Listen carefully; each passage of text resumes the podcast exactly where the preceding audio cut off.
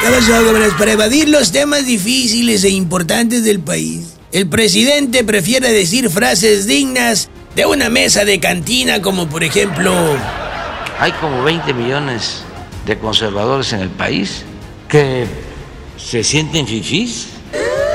No, pues siguiendo en esa lógica y con esa frivolidad, yo pudiera decir, eso no es nada. Hay un solo presidente en el país que se cree capaz y que se cree eterno. Hay un presidente en el país que se cree algo así como el concesionario mundial de la razón.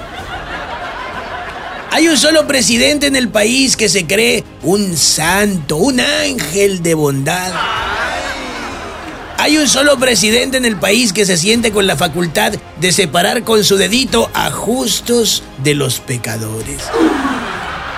Hay un solo presidente en el país que confunde sus facultades constitucionales con sus facultades emocionales y nada que ver.